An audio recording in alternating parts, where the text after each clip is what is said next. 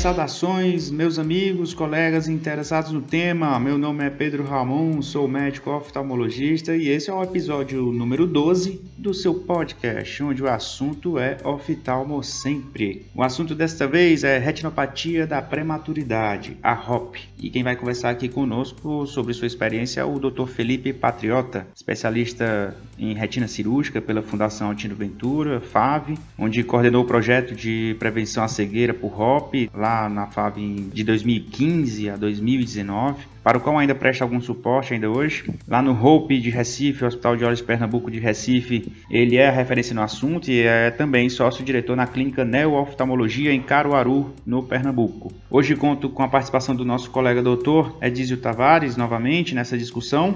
A Yasmin Costa foi quem editou esse episódio para que você acompanhe a gente e compartilhe mais essa visão. Vamos seguir a conversa que ficou aqui bem legal. Vamos lá? Então vamos começar mais um episódio. Quem está aqui comigo compondo essa mesa é o Edísio novamente, meu parceiro que vai me ajudar. E aí, Opa. Edísio? Beleza, Ramon? Beleza? Cara, obrigado aí mais uma vez pelo convite, tá? Eu agradeço aqui. E aí a gente vem sempre conversando aqui sobre hop, né? Que aqui no Fellow aqui da USP de Ribeirão a gente vê realmente tem bastante contato com a retinopatia da prematuridade. E obrigado pelo convite aí pra gente contribuir com alguma coisa. Beleza, o Edísio é fellow lá na USP de Ribeirão, fellow de retina, de cirurgia de retina. Ele já teve no episódio lá do ultrassom, episódio excelente, a gente aprendeu pra caramba. E vai me ajudar aqui agora para receber o meu querido professor Felipe Patriota, professor. Muito obrigado por estar participando aqui com a gente. Vai ser conversa boa. Pedro, agradeço o convite, né? Fico bastante honrado com essa participação. Mandar um abraço para a Dizio. A gente está compartilhando três lugares diferentes do Brasil. Isso é bastante importante para a gente aprender, né? Compartilhar experiência, discutir e parabenizar pela iniciativa, proposta interessante, né? De aprendizado. Isso é o que move essa turma nova que está no mundo virtual. Então, parabéns aí. Estou à disposição para ajudar sempre que precisar. Valeu, professor. Valeu, professor. Vamos lá, então. Para começar, o assunto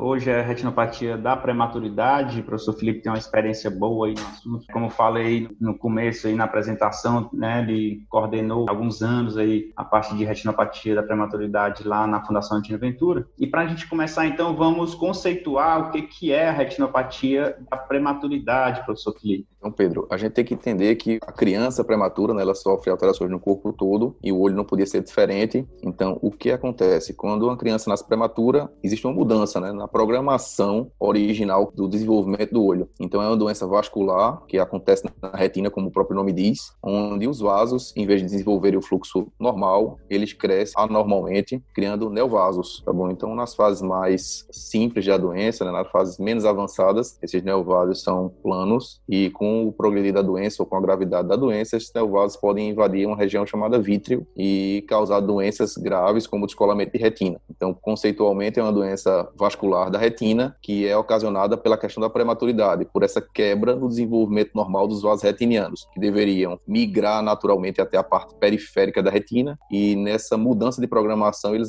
acontecem de paralisar e aí esse fluxo de migração é diferente. Então, a doença acontece exatamente por causa disso. Entendi. Quando que isso acontece? acontece, Os fatores de risco assim de um bebê que para ter retinopatia da pré-maturidade, apesar do nome que a gente vê que é prematuro, né? Mas tecnicamente, o que, é que tem mais aí de fator de risco? É, a doença tem ligação direta com a prematuridade e tem que haver prematuridade, como o nome fala, tá bom? Os critérios principais, né, para a criança desenvolver isso, na verdade, os critérios para triagem são crianças menores que 32 semanas e com peso menor que 1,5 kg. Esses são os critérios de triagem, né, que a gente vai para as maternidades ou orienta as equipes de UTI neonatal para quando há esses critérios a criança obrigatoriamente ser examinada. A gente vê na prática que as crianças menores que 28 semanas de gestação, né, de idade gestacional no momento do parto, têm muito mais chance de desenvolver. E essa idade de 28 semanas é que é a média das crianças que a gente precisa tratar e que a gente examina. Então a gente examina muita criança que é prematura, que tem 32 semanas e acaba não desenvolvendo a doença, porque normalmente o peso né, de um quilo e meio já é atingido e esse é o principal fator para a gente ver doença realmente. Ah, tem mais alguma coisa, professor, de a gente escuta também a oxigênio terapia, né? A exposição à oxigênio terapia, se influência disso ou não? O conjunto de fatores é que leva à doença. Como eu disse, não é só a idade de gestação, não é só o peso também. Normalmente essas crianças prematuras extremas, né, menor que 28 semanas, elas nascem com comorbidades como doenças pulmonares, doenças cardíacas e atraso no desenvolvimento geral do corpo. Então você antecipou uma situação que no corpo ela estaria recebendo um fluxo de oxigênio, um fluxo de sangue normal pela placenta materna e quando esse fluxo é interrompido, o corpo entende que houve uma situação anormal. Então existe uma substância chamada fator de crescimento vascular endotelial que é estimulada nesses casos e o oxigênio ainda é um fator adicional, né? Essas crianças prematuras precisam de UTI com intubação ou com oxigênio suplementar, e isso estimula o crescimento dos vasos anormais da retina em direção ao vítreo. Né, na verdade, até esse fator relacionado à suplementação de oxigênio é até a melhora, né, no padrão das crianças que já têm HOP, quando ela sai da UTI neonatal para a unidade de cuidados intensivos, né, que tem a UTI e a UCIM. Então, assim, quando ela vai desmamando esse O2, desmamando essa intubação, a gente vê realmente uma grande melhora né, no padrão da HOP. E quando a criança vai de alta, mais ainda, né? Vai ganhando peso, e aí a gente vê uma boa evolução. Então, tem realmente né, esse fator relacionado à suplementação de O2 através da intubação. Também as crianças né, que sofreram com sepse também, neonatal, as crianças que tiveram outras comorbidades, né? Também é interessante a gente sempre não só fazer a história do fundo de olho, mas também ver a história pregressa da criança junto à equipe de NEL. Legal. Professor, se tem alguma condição assim, por exemplo, uma criança que está a termo, mas ela tem outros fatores, outras comorbidades, existe o risco dela, apesar de ser termo não ser uma prematura, ela ter alguma condição ou similar ou parecido com, com a ROP? É, a, a questão do ROP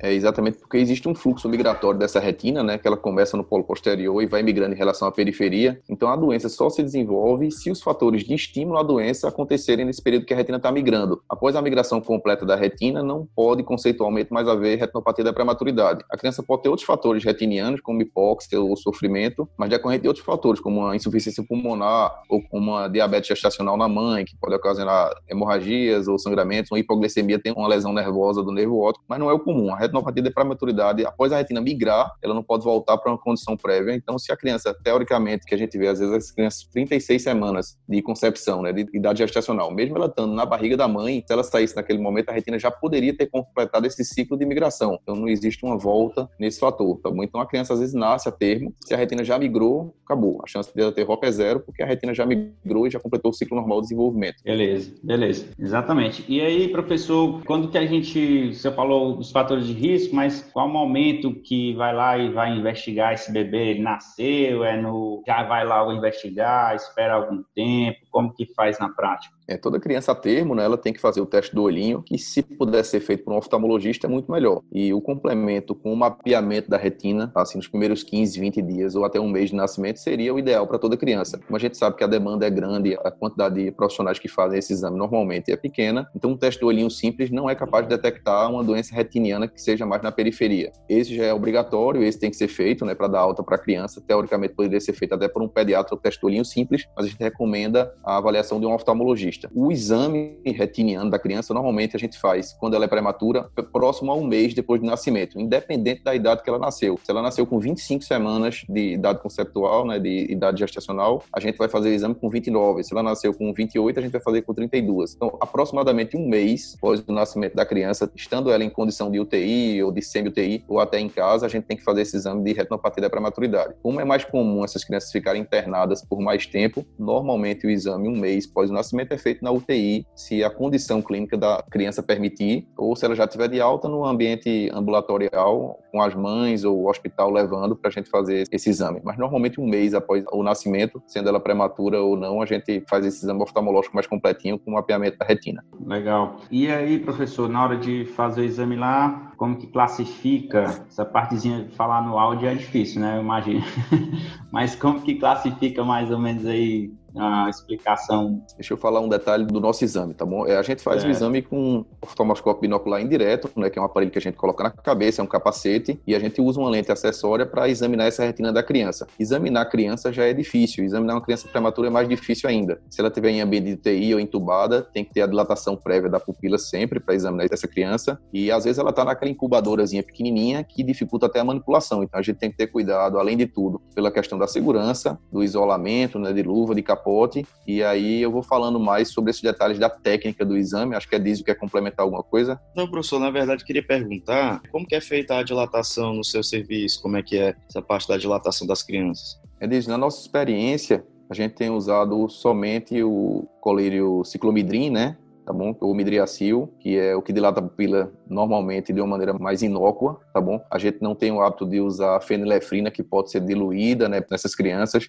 Existe a apresentação normal a 10%. Quando precisa fazer a diluição, a gente dilui ela para de 2 a 2,5%, né, com colírio lubrificante. E alguns serviços também usam o ciclolato, mas o ciclolato seria para outros testes mais de refração a gente não usa de maneira nenhuma o ciclolato. A nossa eficácia com o ciclomidrin isolado já é muito boa, tá bom? Então a gente consegue uma dilatação boa. Essas crianças mais prematuras que têm um nível da doença, acho que a gente vai falar posteriormente, que chama doença plus, a dilatação é muito mais difícil. Então, nessas situações a gente pode abrir mão de usar a fenilefrina para ajudar nessa dilatação, porque a criança demora muito para dilatar e normalmente se você vai em ambiente de UTI, você não quer estar expondo aquela criança a muito tempo de exame, então você tenta fazer da maneira mais resumida. Mas eu uso somente o midriático normal mesmo, já tem uma eficácia boa quando a pupila tem que dilatar. Se ela não vai dilatar de jeito nenhum na doença plus, como a gente vai falar mais para frente, aí você tem que fazer com que você consegue. Beleza. Nos exames, você faz dilatação escleral, qual a dioptria de lente que usa? Uma das situações que me ajudou muito, tá bom? É, no começo a gente fazia com oftalmoscópio binocular indireto com fio, mas pela mobilidade, por, às vezes por esses acessos ser um pouco mais difícil, eu acabei adquirindo um sem fio que me ajuda bastante a ter essa mobilidade, ele é mais compacto, tá bom? E eu uso dois tipos de lente, eu gosto da 28 e da de 20, tá bom? Cada um tem um momento específico para a gente fazer. Quando a criança dilata bem, eu uso somente a de 20 dioptrias, porque consigo ver muito mais detalhe. Na verdade, quando eu quero ver as telangiectasias, né, os vasos mal formados, eu gosto de usar essa de 20, que dá uma ampliação maior, mas eu tenho menos campo de visão. E a de 28 eu uso para fazer o exame mais geral, de consultório, ou quando a pupila está um pouco menos dilatada. Eu tenho essas duas opções. O oftalmoscópio binocular indireto, como eu sem fio, ajuda bastante.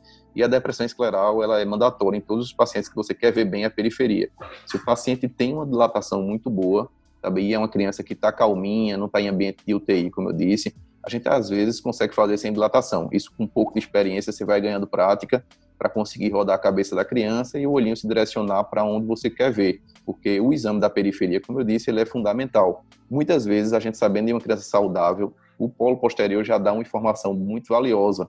Então uma lente de 28, né, que é uma menorzinha, que você tem um campo de visão maior, com a visualização do polo posterior boa, e às vezes você conseguindo ver a hora serrata nasal ou a área nasal só, você já consegue fechar o diagnóstico daquela criança para riscos de gravidade. Mas a dentação escleral é um recurso que ajuda bastante, inclusive para você mobilizar o olho de uma criança que não vai ajudar no exame. Né? Ela está chorando normalmente, é um olhinho pequeno, e aí dentação escleral é um recurso que ajuda bastante. Legal. Você ia dizendo sobre doença plus, acho que dá para a gente entrar nesse assunto aí, né, de que faz parte da classificação também classificação, para a gente falar, né, não é uma situação tão fácil, é. mas vou tentar falar da forma mais didática possível, que é o seguinte, uhum. existe a classificação quanto à localização da doença, e a classificação quanto ao estágio da doença. A localização seria três zonas. Né? A zona 1, tá bom? que está no polo posterior, se você traçar um círculo né, com um raio concêntrico do nervo óptico, fazer um círculo naquela região seria a zona 1. A zona 2 seria o raio da retina do nervo óptico até a hora serrata nasal, até a periferia nasal, traçando esse círculo. E o que sobra, tirando a zona 1 e a zona 2, é uma cunha em formato de meia-lua na área temporal da retina, que é exatamente essa zona 3. Essa é mais difícil de ver, né? A pupila tem que estar um pouco mais dilatada e às vezes você precisa da depressão escleral para ver essa zona 3. Em termos de classificação de gravidade da doença, existe do estágio 1 até o estágio 5, um sendo somente uma linha demarcatória né, entre a retina normal e a área avascular da retina, ou seja, a área que não se desenvolveu ainda. A retinopatia no estágio 2 seria já uma área elevada, né, uma crista, que a gente chama, que já é uma formaçãozinha de uma malformação vascular, mas ainda plana. Na doença no estágio 3, essa crista se tornaria um pouquinho mais elevada em direção ao vítreo e você já veria um pouco de neovaso nessa crista, tá bom? O estágio 4 já contempla a doença mais grave, que é o descolamento de retina. A gente tem o 4A, quando não acomete a área da visão focal, que chama mácula, né? E no estágio 4B já cometeu a fóvea, a mácula. E o estágio 5 seria o estágio grave, que é o descolamento total da retina. Nesse estágio aí, a intervenção seria cirúrgica quando existe a possibilidade de ajudar. Entendi. Difícil explicar no áudio, viu? Isso aí, professor, porque até nas figurinhas a gente olhando já é difícil, né? Mas acho que foi uma explicação boa. Então, professor Felipe, eu queria perguntar um pouco sobre a doença plus, né? Se, assim, muitos cantos falam sobre a doença pré-plus, às vezes do próprio plus mesmo, entendeu? Eu queria saber na sua experiência, como é que define aí a, a doença plus? É dizer essa pergunta interessante, né? Porque a doença plus, eu acho que conta com um pouco de subjetividade. O analisador, ele tem que ver e, pela experiência dele, dizer se aquela doença é plus ou não. O, o que acontece quando eu trabalho num serviço de ensino, né? A gente vê muito que o residente faz, doutor, essa aqui é uma doença plus. E eu olho e digo, não é. Quando você vê uma doença plus, você vai identificar e nunca mais você vai esquecer. Porque às vezes essa congestão vascular que a doença plus dá, ela se parece com uma doença mais grave, mas quando você vê realmente um plus, uma vascularização muito mais intensa e principalmente no polo posterior, você não esquece mais. Existe um padrão fotográfico que eles dizem, isso é a doença plus. Pior do que isso, claro, está configurado, e menor que isso, você vai julgar se está com risco ou não. Então existe essa doença pré-plus e é difícil de você julgar depende da sua avaliação subjetiva, mas com a experiência você vai olhando e você sabe um olho com doença plus tem outros critérios, não só a avaliação do polo posterior, mas normalmente a dilatação pupilar, a instabilidade clínica do paciente, a oxigenoterapia, né, e até a forma desses vasos periféricos, né, como é a apresentação dele nesse ramo periférico. Existem diversas nomenclaturas, né, tem uma colega mexicana que fala muito isso sobre o Kendall, né, que ela fala a vassourinha, como uma colega lá de São Paulo fala também, que é essa telangiectasia, essa dilatação vascular na periferia, porque a retina tenta criar vasos acessórios para nutrir aquela área que está isquêmica, sobre a ação do VEGF, que é esse fator de estimulação do crescimento dos vasos. Então, existem essas classificações e esses termos que eles usam para essa doença periférica, que você vê na transição entre a retina vascular e a vascular, e a doença plus é no polo posterior. E existe a neovascularização de íris também, que é importante a gente conhecer. Então, a doença plus, normalmente, ela está associada à neovascularização de íris, o que é até um fator de dificuldade do exame, porque quando há neovascularização de íris, como se fosse um glaucoma neovascular, vamos dizer assim, uma rubeose iridis, mas são íris somente que são vasos que estão dilatados na íris, é um fator de dificuldade de exame e dilatação, porque a gente sabe que é, que é mais grave. E uma coisa também trazendo aí, que você deve ver isso também na sua experiência, né? Até quando lida com fellows, lida com residentes, é a própria classificação, a diferença entre o HOP 2 e o HOP 3, né? No livro a gente acha muito bonito, ó. Pegou ali, manchou de vermelho, é HOP 3. Mas na vida real, ali o que a gente vê também é realmente difícil, né? Ter essa precisão total no cálculo de horas, é horas contínuas,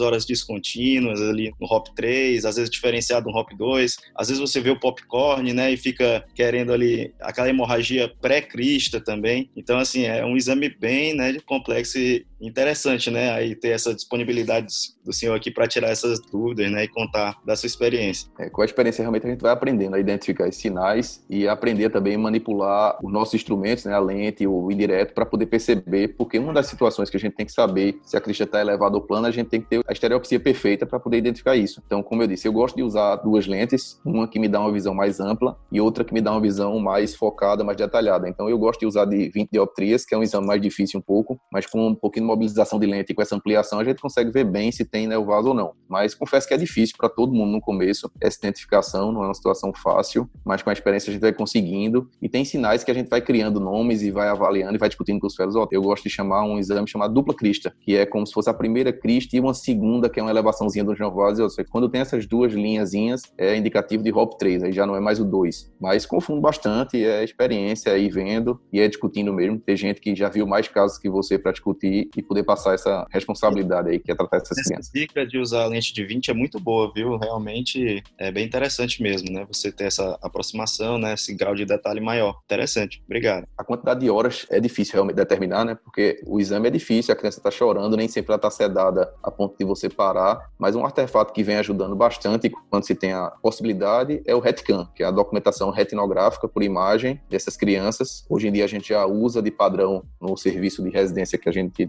trabalha, então a gente tem uma documentação fotográfica. Então a gente para, examina a criança, para um pouquinho, vamos lá classificar agora quantas horas tem aqui. E a gente pela foto consegue ver bem. Existem lentes diferentes também para examinar com o RETCAM, inclusive a angiografia, a gente fez um estudo grande com OCT nessas crianças também, que não é fácil. Com a angiografia que também é difícil, né? Tem que botar um contraste venoso para ver esses neovasos, porque aí na angiografia o padrão de neovascularização é muito melhor visto. A RETCAN, sem dúvida, é um critério aí objetivo. A gente tira a subjetividade e coloca na objetividade das imagens. Não é uma imagem tão perfeita quanto no nosso exame, mas é uma imagem que ajuda bastante. É, realmente, o RETCAN ajuda bastante. A gente tem aqui na USP de Ribeirão e a gente está começando a utilizar com bastante frequência e realmente tem ajudado muito, realmente. Professor, e quanto ao local do exame, as dificuldades local do exame, eu percebi que durante os projetos aí do HOP, né, vinha muito paciente também para você examinar aqui, mas na prática eu imagino que pelo menos na região você também ainda ia para o hospital lá examinar, né? Como que era essa ida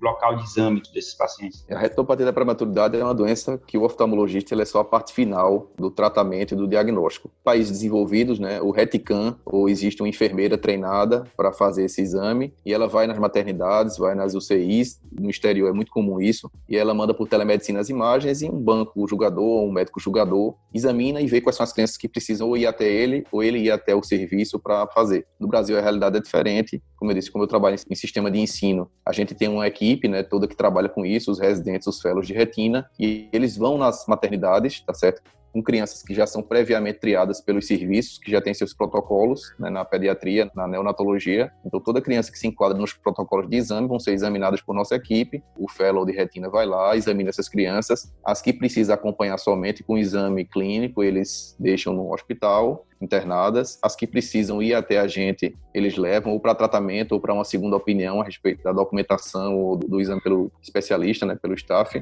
Mas é busca ativa no sentido que a gente vai nas maternidades fazer esse exame e no serviço privado também funciona desse jeito. Normalmente as equipes de neonatologia, quando identificam crianças que precisam de triagem, elas na parte privada, a gente tem que ir no hospital e fazer o exame. Quando precisa de tratamento, o ideal era que o tratamento fosse feito dentro da maternidade, né? A criança no seu ambiente de conforto. Mas a gente sabe que nem sempre isso é possível, até pela segurança de sedação, quando é preciso, e dos equipamentos. O equipamento não é prático de levar para todo canto, é um laser que é caro e é frágil também. Então, a gente, quando é possível, a gente desloca a criança para um hospital que tem referência, ou no SUS ou na rede privada, e faz tratamento com suporte de anestesista, do neonatologista e com sedação, quando isso é possível também pela condição clínica da criança. Imagino, né? principalmente no interior, como que, deve ser difícil. Tanto o diagnóstico, essa triagem, até que chegue no médico oftalmo que pode fazer o tratamento, que também a gente vê um monte de, de médico especialista, oftalmo, em retina tal, mas que ainda prefere não fazer o ROP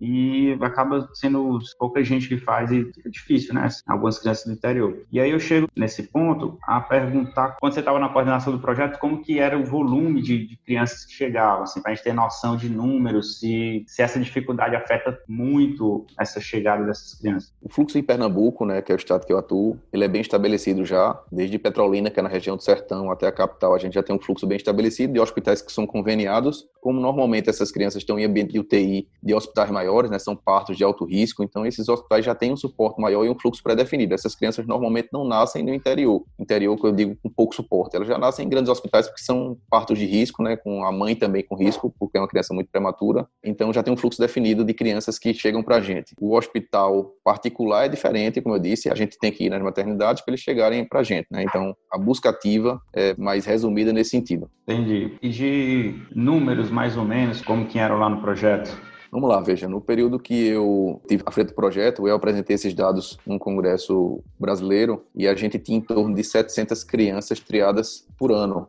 tá bom? Pela nossa equipe. Das que chegavam para a gente para tratamento, aproximadamente 50 por ano. Então é um número que era muita criança triada, vamos dizer assim, né, que tinham retinopatia que chegavam para a gente realmente para diagnosticar, para examinar, em torno de 50 crianças tratadas por ano, né? Então dá uma média, aí se a gente dividir por 12, mais ou menos quatro crianças por mês. Uhum. Não é um número tão grande, mas às vezes a gente conseguia fazer oito lasers numa semana, foi meu recorde, Nossa. e é bem puxadinho. É difícil de examinar, é um exame cansativo, às vezes dura 40 minutos, uma hora para você fazer um laser num olho, e dependendo da quantidade de doença, né, da quantidade de laser, é, é bem cansativo. Mas o número médio de crianças tratadas era em torno de, disso aí, foi 700 por ano que a gente examinou, em torno de 50 crianças tratadas por ano. Legal, então triagem grande, né? E na hora de decisão de tratar, professor, quais são os marcos aí para a gente começar tratamento e que tipo de tratamento, né? O tratamento padrão para retinopatia da prematuridade ainda é a fotocoagulação a laser. Tem se discutido muito a questão do antiangiogênico, que já é um tratamento aprovado e realmente é um tratamento fabuloso, é um tratamento fantástico. Quando tem a indicação precisa, ele faz um efeito eu digo para os residentes que é mágico, realmente. O paciente está com a doença avançada e você faz um antiangiogênico e a doença regride. Parece que a criança nunca teve retinopatia da prematuridade. Mas eu ainda considero ele um tratamento adjuvante ao tratamento do laser. Porque a gente vê que essas crianças, mesmo quando tem uma doença ativa, tratadas com antiangiogênico, elas podem ter o retorno da doença, né? Pode ter a, a evolução da doença. Então a gente acaba tendo que tratar com laser. A grande vantagem do laser é que ele é, vamos dizer, ele é mais conhecido, ele já é o padrão ouro, ele é seguro, ele tem os efeitos colaterais dele, claro que um deles é a perda de campo visual, porque quando a retina está doente naquela área e você trata com laser, aquele campo visual ele é restrito, ele é diminuído. E o antiangiogênico, teoricamente, essas crianças teriam um campo de visão mantido, mas o tratamento com laser é o tratamento padrão. Os critérios de tratamento realmente incluem, de uma maneira geral, a doença plus, tá bom? A doença no estágio 3, né, que é com neovascularização no polo posterior, ou na zona 2 com os critérios de horas, né, 8 horas descontíguas ou 5 a 4 horas contíguas. Existe um pouquinho de divergência em relação a isso. E os os tratamentos com antiangiogênico seria para a doença luz, também ou a doença agressiva posterior, que não tem, é importante dizer isso, tração na retina. Se já tiver descolamento de retina, a indicação do antiangiogênico não pode ser feita. O tratamento padrão é com laser nesses casos de tração. Então, eu gosto de resumir o tratamento quando eu estou dando aula para o curso básico, dizendo que o polo posterior é que vai dar a dica se precisa ou não de tratamento. Se você for um oftalmologista geral e vê uma criança, você não precisa ver a periferia dela para definir se ela precisa ou não de tratamento. O polo posterior já lhe dá toda essa dica, porque mesmo com a doença 2 ou com a doença 3, o polo posterior tem que ter a doença plus para você tratar. Então, quando o paciente tem essas 8 horas descontínuas ou 5 a 4 horas contínuas, ele tem doença plus. Ele tem que ter a doença plus para você tratar. Então, as dicas que eu digo, paciente que dilata pouco e paciente que tem esse aumento de tortuosidade importante no polo posterior,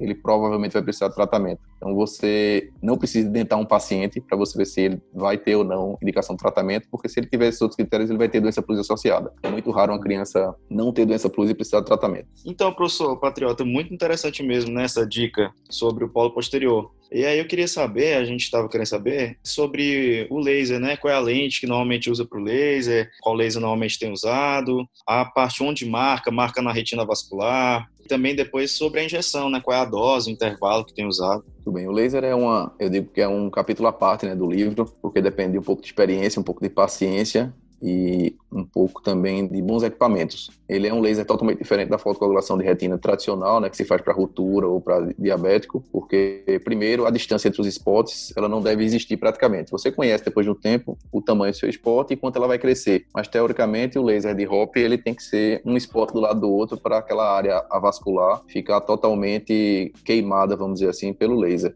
Então, a gente faz um laser contíguo praticamente na retina vascular, que é exatamente a área que não tem doença, tá bom? Você não trata a retina doente, você trata a área que está estimulando o VEGF, que é esse fator de estímulo do crescimento do vaso, e normalmente é da área doente, afastou um pouquinho, já começa o laser naquela região e tem que ser um laser completo. O spot dele, a marca vai crescer e ficar quase contígua naquela região toda. Não é um laser fácil, é um tratamento difícil. O laser de argônio, a gente tem um equipamento conectado a um laser verde que faz esse trabalho muito bom, mas confesso que é difícil. O pescoço é um laser pesado, né? Os mais modernos, eles são um pouco mais leves, mas é um laser pesado que incomoda um pouquinho o pescoço. Para quem está com pouca prática, tem que entrar na academia antes, fortalecer a musculatura de pescoço, de coluna, de ombro, porque a gente sai do laser bem cansado. Para as mulheres é um pouco mais difícil no começo, depois que pegar a prática, fortalecer a musculatura. E eu uso as mesmas lentes que eu uso para fazer exame, tá bom? Eu não tenho diferença nenhuma. Quando eu tenho dificuldade na pupila, eu uso a de 28 e quando eu tenho mais facilidade um pouquinho, eu uso a lente de 20, porque eu consigo ver bem onde eu estou fazendo. Eu lembro uma vez que a gente teve um simpósio com uma colega de São Paulo, Nilva, que é uma das referências no Brasil de, de retinopatia da prematuridade,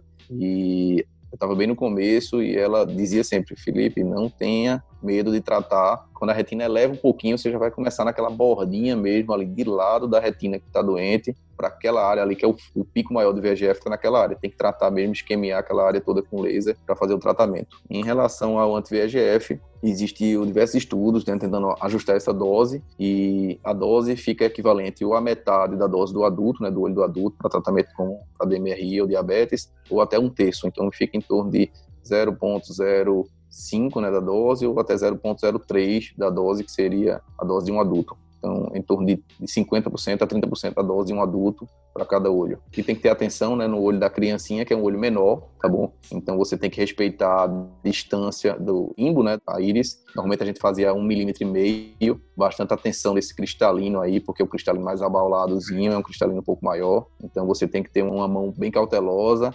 e o grande cuidado também é com a manipulação. A criança tem que estar idealmente sedada para não mexer, porque ela vai estar mexendo durante aquele ato, né? E eu não costumo colocar a seringa até o toque da agulha, né, da, na seringa. Eu coloco um pouquinho menos para a gente não, não, manipular aquele olho um pouco mais profundamente. E a distância limbar também às vezes muda, né, em relação à, à, injeção do adulto, né? Tem que lembrar, às Isso, vezes sim, é... muda um pouco. Porque você tem que pensar que aquele é um olhinho menorzinho também, né? existe até um critério para injeção em criança, né, que tem a idade, para cada idade tem uma distância média que você vai usar para injeção. Interessante. E... É, e aproveitando esse mote, né, aí do tratamento, o final, né, que seria a cirurgia, né? Eu tenho dúvida até sobre o volume, né? Todas essas crianças aí que vocês têm feito a triagem anualmente, né?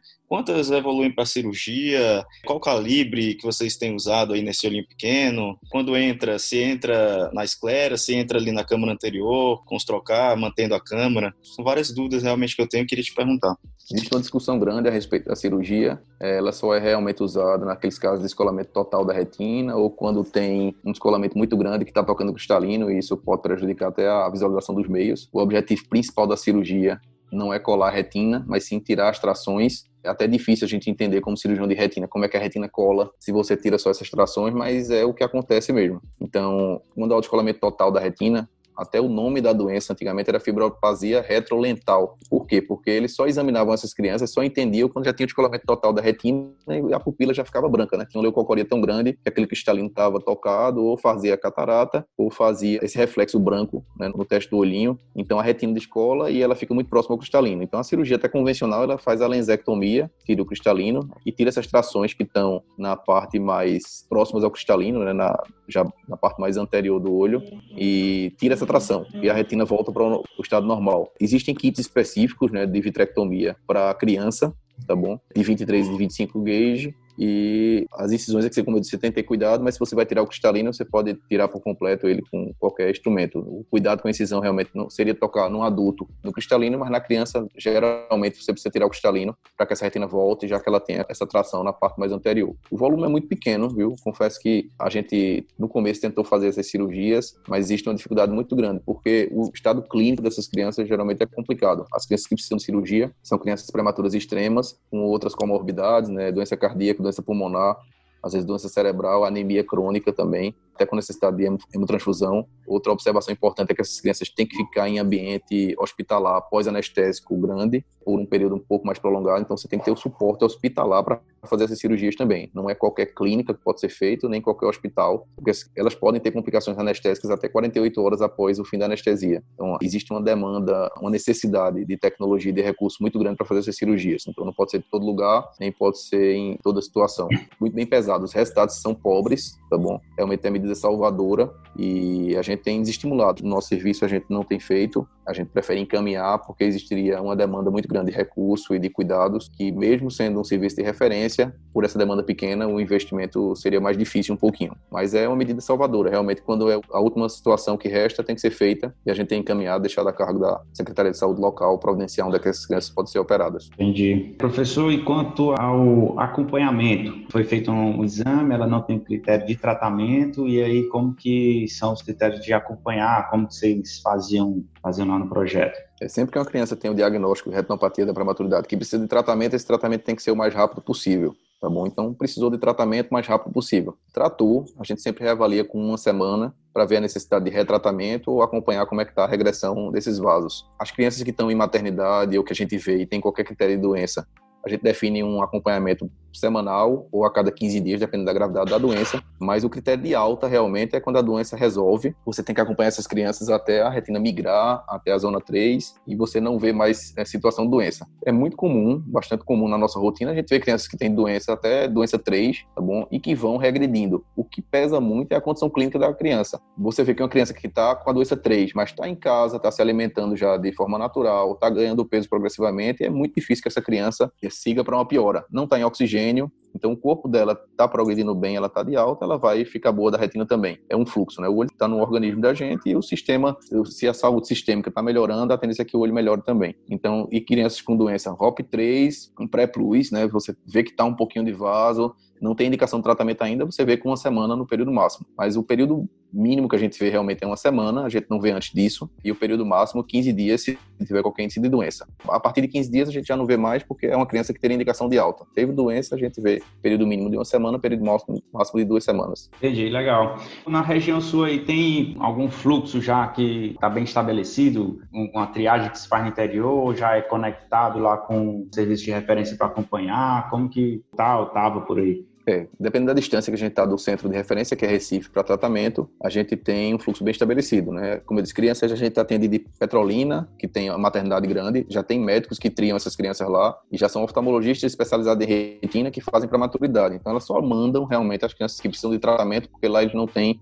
equipamento para tratamento, apesar de que a universidade lá já estava para adquirir. Serra Talhada fica mais ou menos uns 400 quilômetros de Recife, eles também mandam algumas crianças quando precisa, tá bom? E as outras cidades satélites aqui mais próximas que tem maternidade, onde tem esses partos, como eu disse, tem que ser uma maternidade de referência para poder mandar. Mas já existe um fluxo estabelecido, quem manda essas crianças que geralmente precisam de tratamento nessas localidades mais remotas já é o oftalmologista, não é mais o neonatologista ou o pediatra que vê essas crianças, mas dentro de Recife, nos hospitais que a gente tem o convênio, são nossos fellows, né, que vão fazem o exame e mandam para a gente já com um fluxo bem estabelecido de critério de idade, acompanha o que dá para acompanhar na maternidade e o que precisa de tratamento de segunda opinião, eles mandam para o centro de referência. Legal. Os pacientes que são pacientes de convênio mesmo, eu acho que talvez seja até menos frequente, né? Mas acontece, cobre e dá para se tratar, como que é?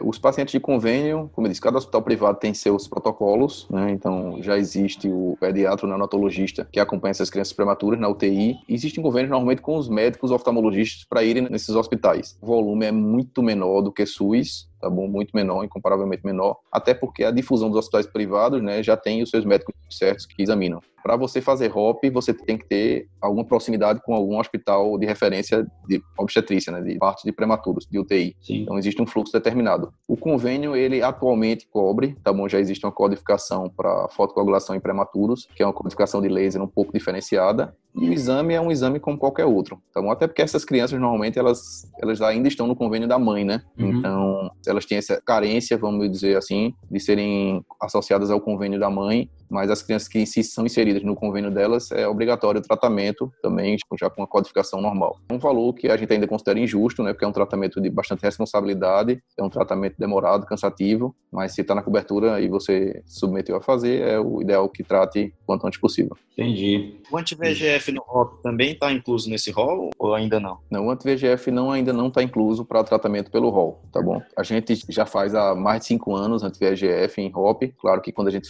fazia antes de existir a indicação formal né, do anti-VEGF para a a gente fazia critério de, de, trabalho, de pesquisa, de estudo, né, com termo de consentimento, consciência da família e de toda a situação do hospital, mas ele ainda não é um tratamento coberto, porque o tratamento coberto, o padrão ouro, ainda é a fotocoagulação. Então tem que ser discutido com a família Aí eles vão atrás dos recursos, ou privado, ou, ou de reembolso pelo plano de saúde. E normalmente a gente fornece laudo para cobertura, né? Já que é realmente um tratamento muito bom e é um tratamento que, quando ele é feito, ele muda a história da doença. Legal, legal, professor. É, então, assim, é interessante a gente ver, né, no estado do Pernambuco, como está bem estruturado, né, esse esquema todo, né, todo esse fluxo, bem interessante, assim, né, dizer que no estado do Ceará, fui residente do Hospital Geral de Fortaleza, né, tive bastante contato com a doutora Islane Versosa, né, e realmente, assim, é, os esforços dela ali na década de 90 de estruturar o serviço, né, todo o estado do Ceará ali para ter esse suporte, né, a obtenção do primeiro laser, treinamento, né, de pessoas tanto da equipe de UTI neonatal como da equipe oftalmológica. Então, assim, um trabalho realmente louvável, né? Eu acho que seria um espaço legal da gente dar esse crédito, né? E também dizer que é interessante realmente ter todo esse fluxo, né? Aqui em Ribeirão também recebe pacientes de São Carlos, pacientes de outras cidades, né? Realmente mandar para esses hospitais grandes. E é isso aí. Beleza. A primeira coisa é, é o trabalho de, de equipe, né? Não adianta só o oftalmologista estar engajado, porque tem que estar o hospital engajado, tem que ter uma secretaria de saúde que esteja disposta a ajudar essas crianças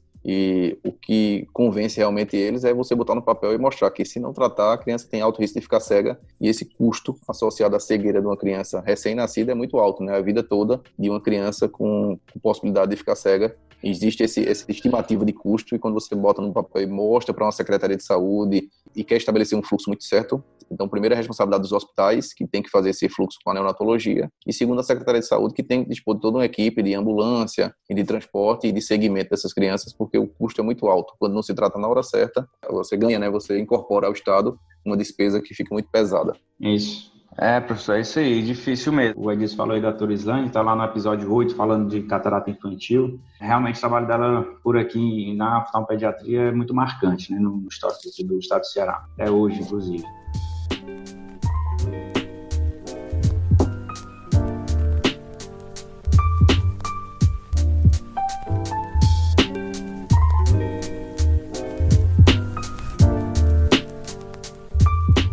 Segunda parte a gente foge um pouco do tema, é mais para conhecer você, sua trajetória. A gente, eu tenho feito isso com os outros colegas. E a princípio, o primeiro pedido é um resumo da sua carreira até hoje. Tudo bem, eu sou caruaruense, sou de uma região aqui próxima de Recife, da capital. Eu, aos 13 anos de idade, fui para Recife para estudar, por vontade própria e dos meus pais também, né? Então fiz todo o meu, vamos dizer, meu ensino médio em Recife, passei no vestibular com 17 anos, fiz a faculdade de medicina estadual na Universidade de Pernambuco e no último ano decidi que queria ser oftalmologista e tinha uma vontade grande de fazer na Fundação Antônio Ventura, que é onde eu me formei. Na minha época ela só tinha especialização, não tinha residência e eu fiz a prova, fui aprovado, fiquei por lá, fiz os três anos de residência, fiz mais dois de especialização em retina cirúrgica. Me dediquei também bastante à catarata, né? Quando eu terminei o, o fellow, eu entrei em alguns serviços para fazer catarata para eles, né, por SUS, e me dediquei a essas duas áreas, retina cirúrgica e catarata, e a retinopatia da prematuridade veio como um interesse particular, porque eu acompanhava a pessoa que tocava o projeto antes de mim e ela estava saindo do serviço que a gente estava e ela olhou para mim e disse: Felipe, eu saindo, quem tem que assumir é você, não pode ser outra pessoa. Você foi um fellow que demonstrou interesse, gosta dessa área e eu queria que você assumisse. E eu confesso que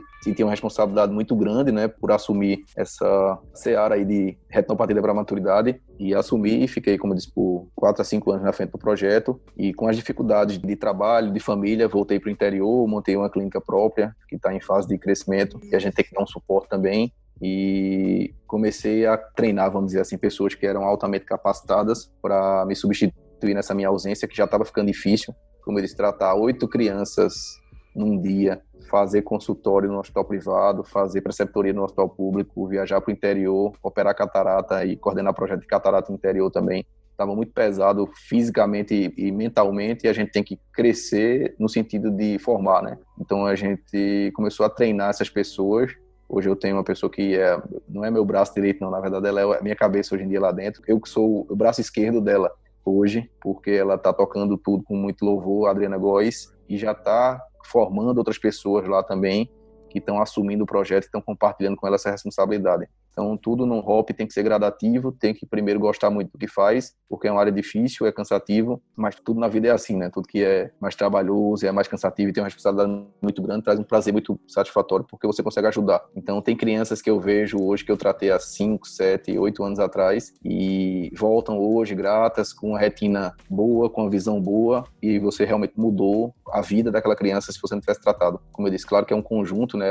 A neonatologia tem trabalhado muito bem, a gente tem protocolos bons hoje em dia de hospitais que fazem um tratamento seguro e, e confiante de toda a vida daquela criança, né? Pulmão, cérebro, desenvolvimento motor, psicomotor, fisioterapeuta e você cuidou do olho, de todo jeito você fez sua parte. Mas é isso. Então hoje em dia eu me dedico à retina cirúrgica e à catarata tenho minha clínica própria, mas ainda continuo trabalhando em Recife, ainda continuo preceptorando. Hoje em dia como um suporte mais distante na prematuridade, mas fazendo ainda catarata e fazendo retina cirúrgica em Recife e em Caruaru. Beleza, beleza. Fica meu abraço aqui para Adriana Góes também, viu? Tô com saudade lá da turma e ela tinha participação muito ativa mesmo. Só para o senhor dizer aí, quem que era antes que passou o bastão lá? Eu tenho um grande respeito por ela, nossos professores, foi até uma Florencio, pessoa e... que me ensinou retina cirúrgica, né, me ensinou a operar, era minha preceptora também nas cataratas das retinas e é extremamente competente, era uma pessoa que eu aprendi não só retinopatia da prematuridade, mas aprendi a ser caprichoso. E ela dizia, Felipe, quando a gente trata essas crianças, a gente tem que fazer o melhor, a gente tem que fazer o, o ideal para elas, porque, como eu falei, a gente está mudando a vida dessas crianças para a continuidade da sequência né, de tratamento e tudo isso. isso. E ela era muito caprichosa e me ensinou bastante. Isso, isso eu estava querendo escutar o nome mesmo, você falando o nome da professora uma, acabei passando pouco tempo por ela, assim, eu tive pouco contato, mas são só elogios e muitos elogios que eu escuto dos colegas em relação a ela também. Professor,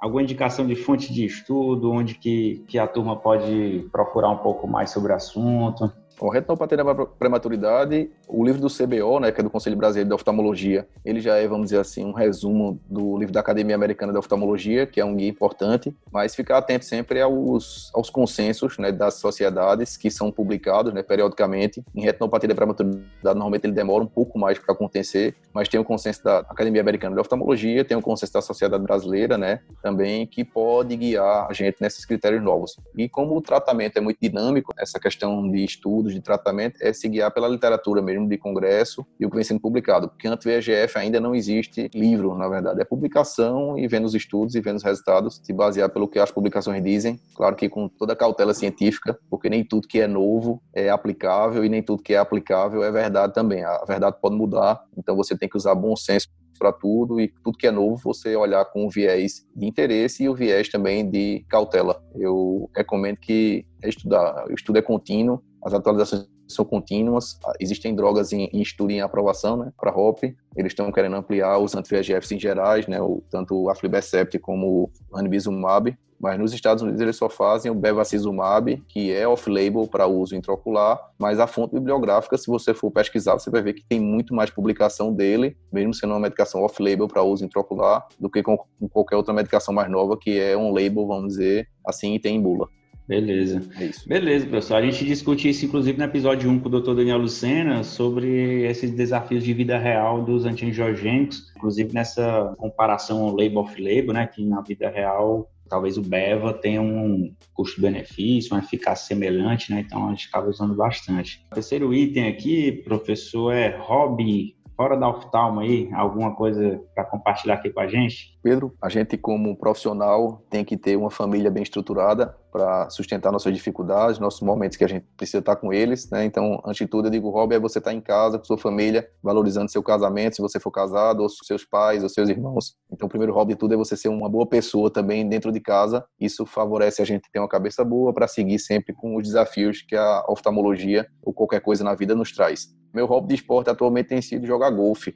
Eu conheci o golfe através de um anestesista, né, que, que fazia a parte privada comigo, e ele me levou para conhecer, e faz mais ou menos uns quatro anos que eu jogo, e é um esporte bastante desafiador, que me ensina muito mais na vida do que do golfe em si, porque você tem que superar os seus próprios desafios, suas próprias dificuldades. Ele é um esporte que, apesar de depender muito de você, ele tem centenas de outros fatores que contribuem para dificultar, como o vento, como a grama, né, que a bola cai, como o terreno que você está jogando, é, o seu estado de concentração. Então, ele traz uma experiência de vida muito grande grande, né? Então, primeiro é você sempre se superar, você não compete com os outros, você compete com você mesmo. Segundo, se você não estiver concentrado e não estiver pensando no que você está fazendo naquele momento, estiver com a cabeça em outro lugar, você não tem sucesso, tá bom? E a terceira coisa, como eu disse, é você enfrentar essas outras adversidades, né? Porque eu digo que, por exemplo, no tênis você tem uma bola grande, uma raquete média e uma quadra pequena. No golfe você tem uma bola pequena, um taco na verdade, você tem 11 ou 8, 9, 10 tacos, dependendo do seu tipo de jogo, e tem um campo infinito e tem uma natureza contra você, ou a seu favor, dependendo de como você quer usar. Então, o golfe me ensinou que você tem que enfrentar esse desafio e colocar aquela bolinha pequena num buraco que também é pequeno, a uma distância grande, e só depende de você, né? Você joga individualmente, seu jogo é o seu jogo. Se você se superar cada vez mais, você vai vencer seu oponente, que na verdade não existe, não existe oponente, o oponente é você mesmo. Então você aprende a lidar com sua consciência, sua tranquilidade e tá em si. E é um contato que eu tenho com a natureza com a tranquilidade, eu tô ali para relaxar. Quando eu vou jogar golfe, eu me encontro comigo mesmo, me concentro e vou superando meus desafios do dia a dia. Legal, viu, professor? Já anotei aqui o que, que eu vou fazer em Recife aí, próxima vez que eu tiver Também por aí. Tá convidado. E é um esporte também que eu escolhi porque eu posso jogar ele a vida toda. Existe um ajuste que a gente chama lá, que chama-se handicap, que é o ajuste de acordo com o seu tipo de jogo. Se eu jogo com uma pessoa de 80 anos, ele pode ganhar de mim, não só porque é um jogo que depende um pouco do corpo, claro, mas depende como está a sua consciência e ainda tem um índice de ajuste para tornar o jogo justo para uma pessoa de 30, 40, 50 anos, para uma pessoa de 80 também, se o handicap dele for pior ou melhor que o meu. Então a gente joga de igual para igual. Eu posso jogar com um profissional e se eu ajustar meu handicap para ele, eu tenho condições de ganhar dele se eu fizer o meu melhor. Então ele é um jogo que além de tudo é muito justo. Você não tem justiça. É legal. Os hobbies tem sido interessante, né? Porque eu acho que eu recapitulando aqui os episódios, os hobbies não se repetem, né? O Cara, Thiago não. já falou de vaquejada, o Dr. Felipe aí falando do golfe, o Germano de pescaria. Então, os hobbies estão dando inspiração aí, né, para os ouvintes. Cada um é diferente. É mesmo, uma dica para vocês do Ceará, viu? O Ceará tá liderando o Brasil aí, vamos dizer assim, na, no estímulo ao golfe, que eu sei que no Parque do Cocó tem um campo público de golfe, e lá em Aquiraz também, lá perto do Beach Park, também tem um campo de golfe que dizem que é fabuloso, eu não conheço, fantástico. Dizem que o vento lá é um dificultador muito grande, mas que é muito gostoso jogar, que a vista é bonita demais, e, e a oportunidade, se vocês tiverem de conhecer o esporte, é um esporte que eu recomendo bastante, por todos os motivos que eu falei aí. Quando vier por aqui também, Felipe, a gente vai lá conhecer, eu não conheço porque eu não jogo, né, mas você vier por aqui, você me olhar apresenta aqui, a gente combina um jogo, viu? Gostei aí do Combinado. seu relato do gol. Combinado. Vamos marcar assim, sem dúvida. Muito agradável. É, professor, a gente está chegando aqui nos 10 minutinhos finais. Tem as duas últimas coisas. Projetos futuros. Algo que você queira compartilhar conosco?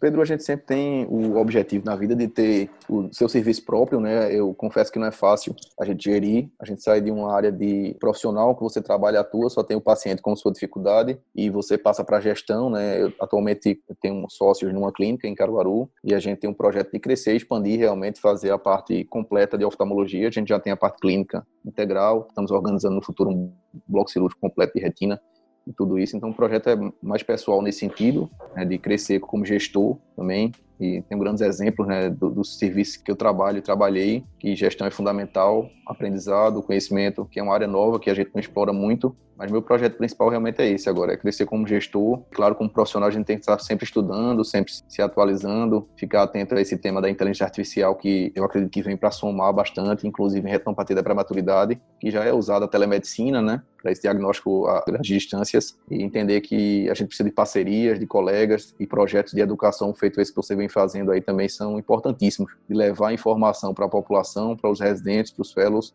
de uma maneira bem saudável aqui nesse bate-papo, que a gente vai descontraindo e vai se informando. É, então, parabéns. Eu gostaria de parabenizar também por esse projeto seu aí, que é seu projeto pessoal e está somando bastante aí. Bem interessante. Muito obrigado, professor. Muito obrigado. Eu espero isso mesmo, que, que eu consiga chegar em mais colegas e que ajude, né? Ajude a raciocinar, ajude a repassar isso para os pacientes também. Que aí eu acho que todo mundo ganha. Se a gente pensar sempre no paciente como centro do nosso cuidado, centro do, do que a gente está fazendo, acho que vai ajudar como um todo a sociedade. Professor, para a gente finalizar aqui, se os nossos ouvintes aí tiverem alguma dúvida, tem como chegar em você, tem como disponibilizar algum contato aí para eles conversarem sobre o assunto? É, Pedro, eu acho que nessa inserção digital hoje em dia a gente tem acesso aos colegas pelo Instagram, né? Eu tenho o Instagram também, também procurando pelo nome Felipe Patriota e mandando as dúvidas. Eu aceito quem quiser. Claro que é um Instagram que eu ainda não mesclei ele para a parte profissional exclusivamente. Acho que é um projeto mais para frente. Como eu disse, meu tempo está um pouco resumido entre gestão, entre trabalho, família e golfe. E então o Instagram está lá à disposição. Quem quiser me contatar, Felipe Patriota. E estou à disposição aí para outras oportunidades nas áreas de pesquisa de trabalho. Mas meu contato é esse. Pelo Instagram, Beleza. todo mundo me acha e estou à disposição. E é, gosto de já... conversar, gosto de esclarecer o que for possível, o que for possível que eu souber responder. Claro, muito obrigado. A gente agradece e os ouvintes agradecem também, professor. Eu já vi aqui no Instagram, bem facinho mesmo, molezinha, Felipe Patriota, não tem segredo nenhum, né? Edísio, não sei se talvez passada botaste teu contato também, mas se alguém quiser falar contigo, dá, dá certo também, não dá? Como que eles te acham? Pronto. Valeu, Ramon. Obrigado aí pelo convite também. De ouvinte, passei aí a contribuinte, né? É. Estamos sempre e estou à disposição, viu? É um prazer grande estar aqui com vocês. Isso aí é realmente muito legal. Então, assim, a partir de março, né, já vou estar me formando aí como retinólogo e, e aí vou passar o contato, né? Dizzy Tavares Neto, é Dizzy Conhece no Instagram e é dizzyneto1.hotmail.com. Mas aí acho que, não sei, março eu vou ver se vai continuar assim. Um abraço, obrigado. Beleza, viu? Então eu agradeço a todos que ficaram aqui com a gente e escutaram até agora, tá? Eu espero ter, ter ajudado no assunto, foi muito legal aqui a conversa. Muito obrigado, Edizio, por sua participação de novo. Muito bom sempre você me ajudando aqui a compor a pauta, a conversar, a tirar umas dúvidas com outra visão aí do seu fellow. E, professor Felipe, muitíssimo obrigado por conceder um pouquinho do tempo aí, viu? Agradeço demais. Muito bom conversar, muito bom lhe rever aqui, conversar com você de novo. E tá anotado as dicas do golfe aqui. A gente se encontrar de novo, vamos ter que jogar uma partidinha. Ô, Pedro, eu fico feliz aí por você. Era uma pessoa que a gente já tinha uma estima grande na residência e está se mostrando aí um grande profissional, competente, fazendo tudo direitinho e crescendo essa parte online, né, digital. Então, parabéns. Satisfação é minha. Você era uma pessoa exemplo que eu sabia que ia dar certo porque quem faz com carinho, com cuidado, com cautela e priorizar a família também, né? Que você tem uma família linda aí. Então, parabéns por tudo isso, viu? Muito obrigado pela oportunidade e parabéns pelo projeto mais uma vez.